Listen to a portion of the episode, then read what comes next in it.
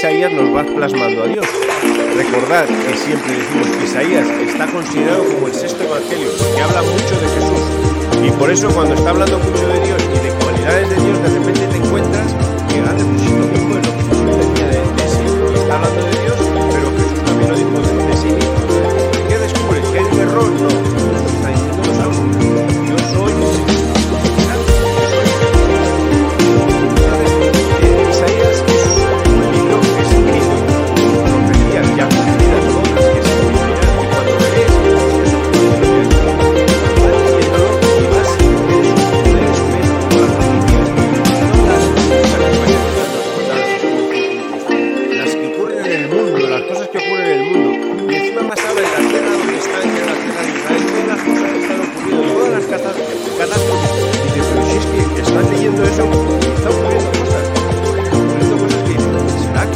todo lo que está aquí.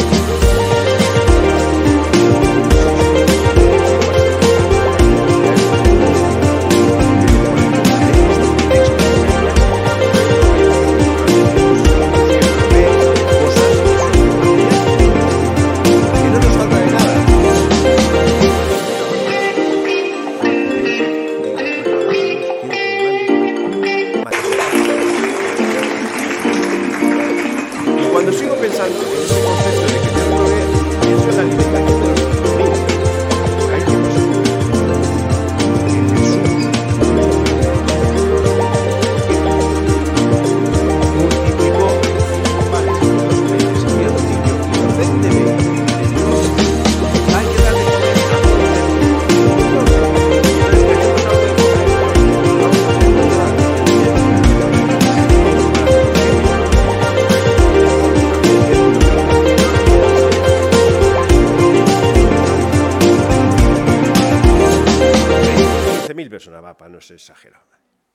15.000 personas.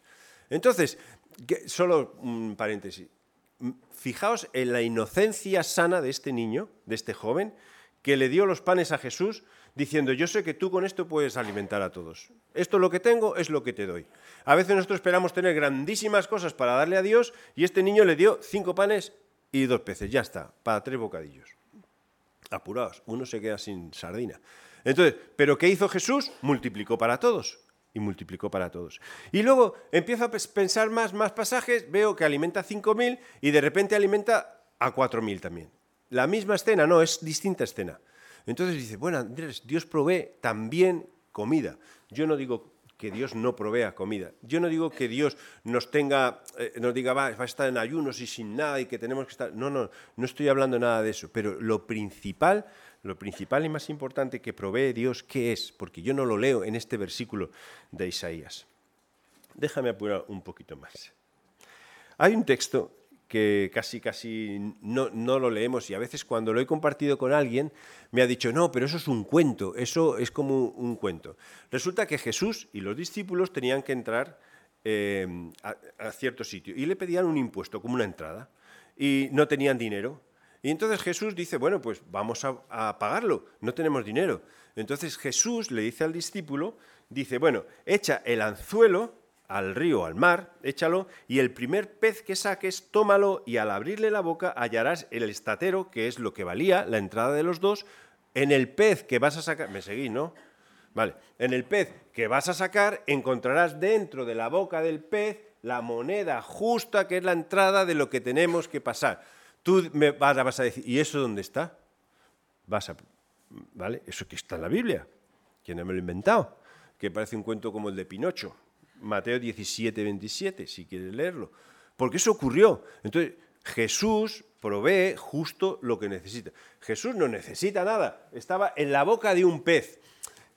No, por no perder mucho más tiempo, investiga eso, porque se habla de qué pez por qué estaba el, el estartero este en la boca del pez, si es una casualidad, porque siempre hay que buscar explicaciones de cosas. Vale, pues ahí estaba. Jesús provee. Y, y provee de formas, o proveyó de formas que son milagrosas. Yo no quiero quitar esto, porque al hablar de las cosas que voy a hablar que de verdad Dios está proveyendo para el pueblo de Israel, Yo no quiero anular que Dios no puede proveer materialmente, porque Él tiene poder para hacer absolutamente todo. Lo que sí quiero quitar es que a veces cuando nos acercamos a Dios de una forma interesada, estamos buscando que Él me dé materialmente lo que yo necesito. Y cuando te da un coche que es un poco coche patata, un coche, cuatro ruedas con un volante que funciona, te sientas y dices, Señor, vaya birria de coche, quiero otro más. No, este es el que te ha dado Dios y este es el que vas a cuidar y vas a dar gracias por este coche y ya está. Y si viene otro, pues vendrá otro. Y si no, no pasa nada, porque lo material no es lo que nos ata. ¿Qué provee Dios al pueblo de Israel? ¿Qué provee Dios para tu vida que si de verdad tiene importancia? ¿Sabes lo que provee? Son cosas muy sencillas. Dios provee, perdón, Nilda, ¿me ayudas? No sé qué tienes que hacer, pero...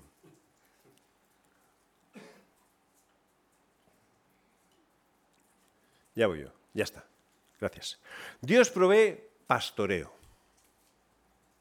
Pastoreo. ¿Y por qué? Es? Mira, cuando dice, dice, Jehová es mi pastor, claro, que dice, ¿qué, texto cojo? Pues el Salmo 23. Voy a coger, ¿para qué vamos a irnos más lejos? Todos lo sabemos, más fácil que no puede ser.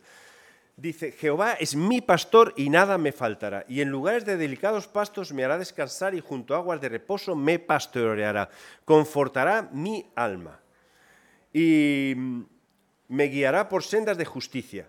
Y luego sigues un poquito más abajo el 4, tu vara y tu callado me infundirán aliento. Lo que Dios provee en nuestra vida, que tiene mucho valor y que tenemos que hacer caso, es pastoreo. Cuando Dios o cuando Jesús vio a la multitud que tenían hambre, cuando la multitud después de escucharles lo vio, dice que era como ovejas que no tenían pastor. Que no había nadie con una vara y un callado protegiéndoles y guiándoles. Dios provee pastoreo. Y eso es, no solo es importante, eso no lo puede quitar nadie. Y sí lo puedo prometer. Yo prometo que Dios puede darte pastoreo. ¿Qué, qué pasa con esto? Que depende de la oveja. ¿Entendéis? Que depende de nosotros, porque el pastor no va a cambiar, Dios no va a cambiar, Jesús no va a cambiar, la vara no va a cambiar, el camino no va a cambiar. ¿Quién va a cambiar? La oveja. Si la oveja es cabezota, la oveja no va a ir por el sendero. Dios provee pastoreo. Y sus principios son los mismos. Y el camino es el mismo, siempre recto. O si hay curvas, habrá curvas. ¿Qué, veo de importante en esto? Es que cuando tú dejas a Dios y te dejas guiar por las ideas que pululan por todos los sitios, que son absolutamente cambiantes, entonces tú te conviertes en una oveja que estás haciendo eses todo el rato y que no sabes para, para dónde vas que no sabes, que hoy crees esto y mañana lo otro, y el que grita más fuerte o parece que tiene más argumentos, pues es el que me vale, y ya está. Y yo le sigo a este. Cuando Jehová es mi pastor, cuando Dios es mi pastor, cuando Jesús es mi pastor, hay una línea que es recta. ¿A quién tengo que mirar? ¿A mi pastor? ¿Quién me da seguridad? Mi pastor. Esta imagen, por supuesto que no es un Jesús que estamos acostumbrados con bata, pelo peinado y todo. Es un hombre pastor normal y corriente. Mira las ovejas, ¿están intranquilas? En absoluto. Están comiendo, están súper tranquilas. ¿Qué tiene, ¿Qué tiene este hombre en la mano? Una vara y un callado. Decían que una era para defenderse de las fieras y otra era para guiar a las ovejas. Pero esto ya depende del comentario que veas. La forma de guiar a las ovejas era, ¿me entendéis? O con un lazo así, con amor, las cogí y la guía. Yo soy más de la tendencia de que mm, a veces necesitamos un, un golpecito, ¿vale? Como para despertar. Ahí va. Sí, es verdad, Jesús, que estoy desviándome. ¿Vale? Y Jesús usa muchas cosas, muchas formas, pero lo importante es que el pastor sabe por dónde tiene que llevar las ovejas. Lo que provee Dios es pastoreo. Si no estamos con Dios, nos falta ese pastoreo. Pero déjame solo lanzar así. Eh, si no es Dios quien te pastorea, esto tienes que tenerlo claro, es otra persona o, u otra cosa la que te pastorea. No pienses que tú eres una oveja libre. Aquí no hay oveja libre. No hay oveja libre. Te lleva uno, te lleva otro. Tú eliges. Pero para Israel también eh, será posible. Necesito... necesito... No te preocupes, todo tiene su sentido. Dios provee agua en las sequías. Y fíjate, el texto que hemos leído es que no sé por qué aparece tanta agua, tanta agua, tanta agua. Bueno, sí sé por qué aparece. Porque el escenario donde estaba Israel es una tierra seca, seca, seca. Entonces, como que lo más demandado es agua, agua y agua. Entonces, pues aquí está. Dice, si Él en las sequías saciará tu alma. Será como huerto de riego, como manantial de aguas, cuyas aguas nunca faltan. Dios provee agua. Dice, vaya. Eh, pero no es agua, agua, no es el H2O que conocemos. Es este agua que, como hemos cantado, es que Dios provee el agua que nuestra alma necesita. Es como cuando nosotros realmente entregamos nuestra vida a Dios, hay una parte de nosotros que se llena, una parte de nosotros que se sacia. Texto que viene a mi mente. Enseguida, la eh, conversación de Jesús con la samaritana. ¿La conocéis? Jesús iba caminando, en vez de pasar por otro lado, pues no por Samaria, porque los judíos no pasaban por Samaria, pasa por Samaria, llega a un pozo, en el pozo había una mujer, un hombre va a hablar con una mujer, Jesús habla con la samaritana que estaba sacando agua del pozo, y entonces la mujer le dice, ¿por qué tú que eres judío estás hablando conmigo? ¿Qué estás haciendo? ¿No ves que te van a a ir la gente contra ti, esto rompes todas las normas. Y entonces Jesús le dice, dame de beber. Y la mujer le dice, pues ¿cómo te va a dar de beber si no tienes nada? Un vasito, un algo. Y Acaba la conversación diciéndole Jesús a la samaritana, si tú supieses quién te pide de beber, tú le pedirías a él que te diese agua que sacia la sed. Si tú supieses. ¿Y qué agua le va a dar Jesús si no tiene agua física? ¿Qué estaba diciéndole? Lo mismo que vemos aquí. Quien sacia nuestra alma de sed es Dios. Solamente Jesús. Esta mujer samaritana, ¿por qué sabemos que su alma no estaba saciada? porque cuatro maridos había tenido y el quinto no era el suyo. Esto puede decir, hombre, menuda vida, pero no mires así como miramos nosotros con ojos de juicio. Mira dentro de la mujer. ¿Qué, estaba buscando la mujer?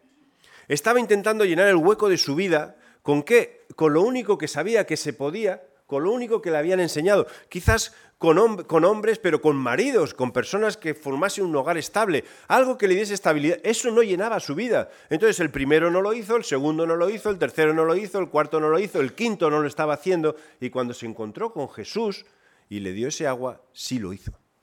Llenó su vida de algo que realmente necesitaba. ¿Y por qué sabemos que, le pasó esto? Pues la samaritana salió corriendo hacia Samaria y empezó a gritar, he encontrado al Mesías y todos que conocían a la samaritana y su fama, con ojos de juicio otra vez, pero que conocían a la samaritana, ¿qué ha pasado con esta mujer que ha cambiado tanto? Y fueron a ver a Jesús.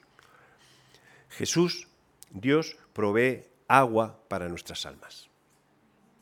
Es un concepto, yo sé, hablándolo así, puedo decir, un concepto un poco abstracto, pero yo quiero que, de alguna forma lo entiendas como que el ser humano tiene una necesidad de buscar algo que está cambiando, calmando o que calme su, voy a decir, el área más profunda, el área más profunda de él. Y entonces, ¿qué llena esto? Nosotros inconscientemente lo intentamos llenar de muchas formas.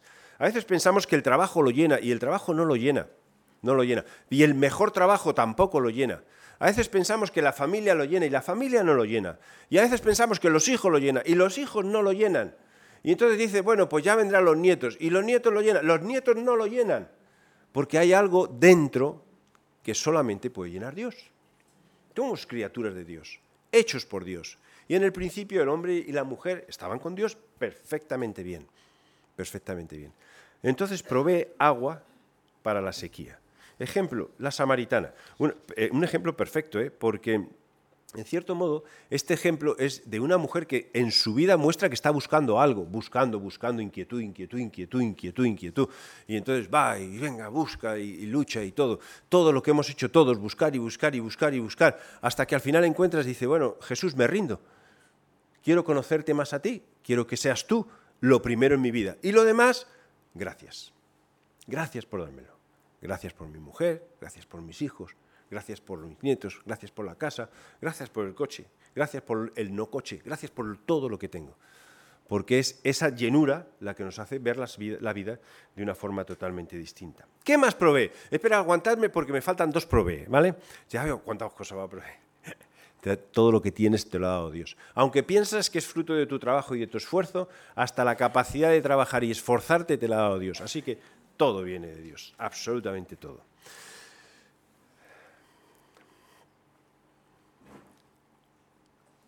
Vale, hola Nilda. Dios provee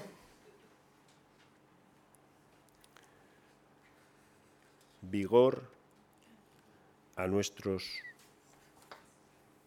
Dios provee... Espera, voy a intentarlo yo. ¡Ay! Ya lo he hecho. Eh, o tú, gracias, no sé quién. Dios provee vigor a nuestros huesos. ¿Dónde me voy ahora? ¿Por qué pongo esta, esta, esta cueva? Porque eh, la escena que vino un poco a mi mente es una escena que se usa mucho de un profeta Elías. Elías eh, no solo era un profeta, era un gran hombre de Dios.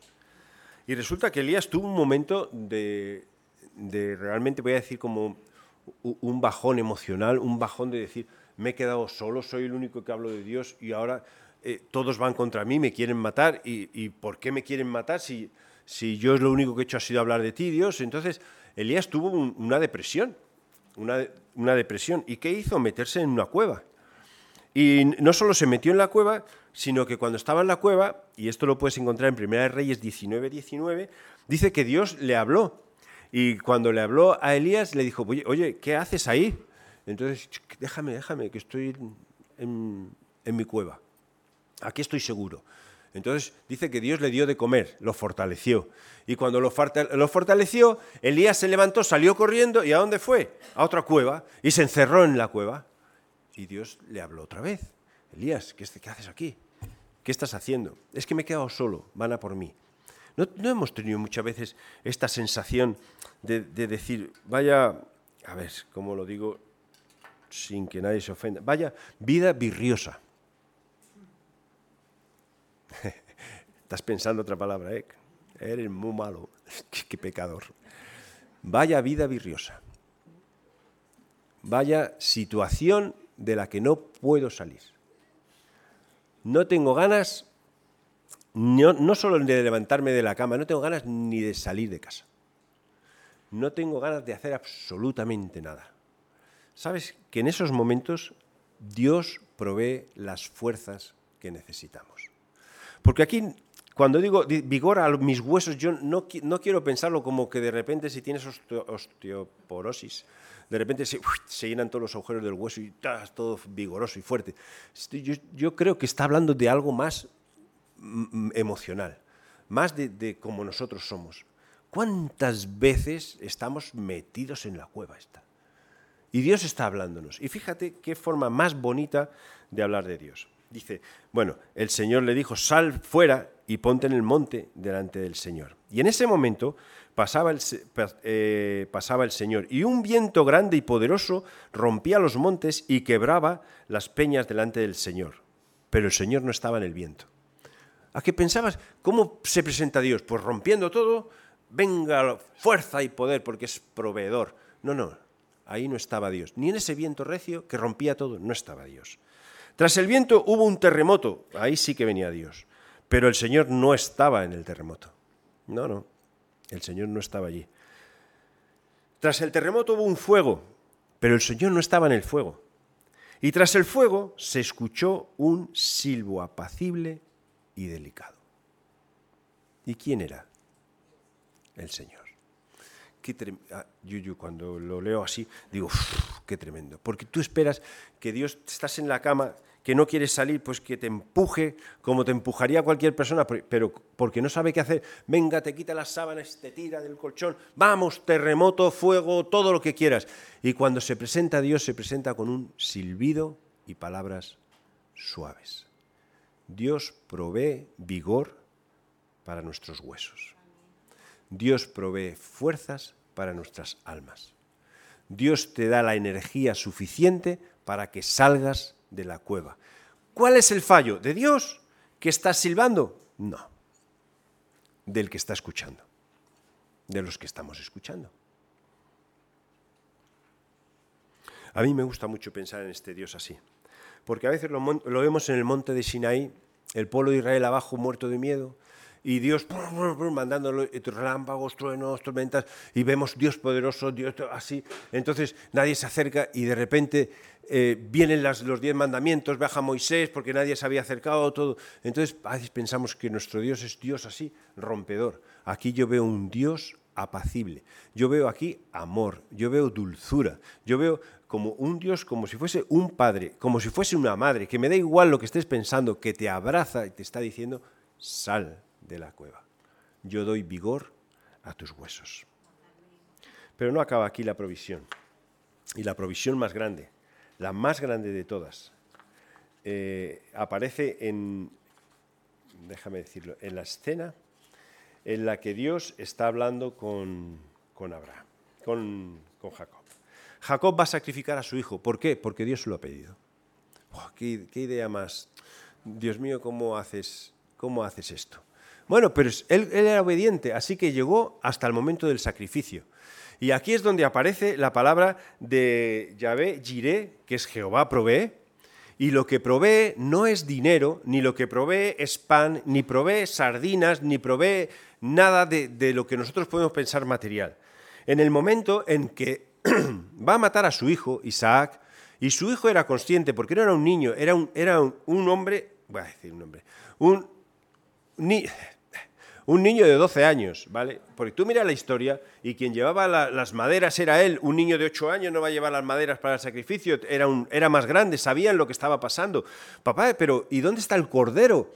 El cordero que vamos a sacrificar. No te preocupes, eh, no te preocupes, hijo, Dios proveerá. Todo el rato era la respuesta de Abraham, de Abraham, perdona, de Abraham. Dios proveerá. No te preocupes, hijo, Dios proveerá. Ya, ya, pero mira que ya me has atado y me has puesto en el altar. No te preocupes, hijo, Dios proveerá. Papá, ¿para qué levantas la mano con ese cuchillo? Que me apunta. No te preocupes, hijo, Dios proveerá. Y en el momento en que se disponía a bajar el brazo, Dios le dice, para. Para. Abraham, Jacob, su padre, se gira y ve un, carnero enredado en unas tarzas. ¡Ay, qué casualidad, ¿no? Qué casualidad que hacía. Dios proveerá. Pero ¿sabes cuál es la provisión más grande que Dios ha hecho para cada uno de nosotros? Exactamente la misma. Porque Dios envió a su Hijo a morir en la cruz por nosotros. Dios ha provisto. Y nosotros mirando el dinero y mirando las cosas materiales y Dios diciendo, pero si yo te proveo para todo lo que tú necesitas. La provisión más grande es el cordero que quita el pecado del mundo. Jesús. Y nosotros a veces mirando y encima dice que nos pastorea, pero tú quién eres para pastorearnos? El que ha entregado todo lo que yo tenía. El que ha entregado para ti todo lo que yo más quería, a mi hijo. La escena con Dios, si es Dios el que está sacrificando, el puñal baja y el puñal mata a su hijo. ¿Y por qué? Porque quiere proveer libertad para nosotros, pastoreo para nosotros, fortaleza para nuestros huesos y una, un agua que sacia la sed eterna de nuestras vidas. Dios envió a su Hijo Jesús para que todo el que crea no se pierda, mas tenga vida eterna. ¿Falla Dios? Mm. Fallan las ovejas. Que a veces miramos a otro lado, que a veces no nos creemos lo que Dios ha hecho o no queremos creer lo que Dios ha hecho y seguimos a nuestro antojo. Así que hoy aprendemos esto, Dios provee. Dios provee, pero provee de lo más importante. Dios provee lo más importante. ¿Lo crees? Porque hoy puede ser también un día donde tú entregues tu vida a Dios y digas, yo, quiero creerlo, Dios. Yo quiero creerlo. Yo creo que, que proveas ese pastorado, que proveas ese agua para mi vida. Y yo quiero entregar mi vida a ti. Y gracias por entregar el cordero. Y gracias por proveer la salvación que necesito y el perdón de los pecados. Y poder disfrutar de una relación contigo y una reconciliación perfecta contigo. Yo quiero obedecerte. Porque lo que necesito eres tú. Lo que me sacia eres tú. Y no religiones, y no títulos, sino tú, el Dios creador. Sí que vamos a orar.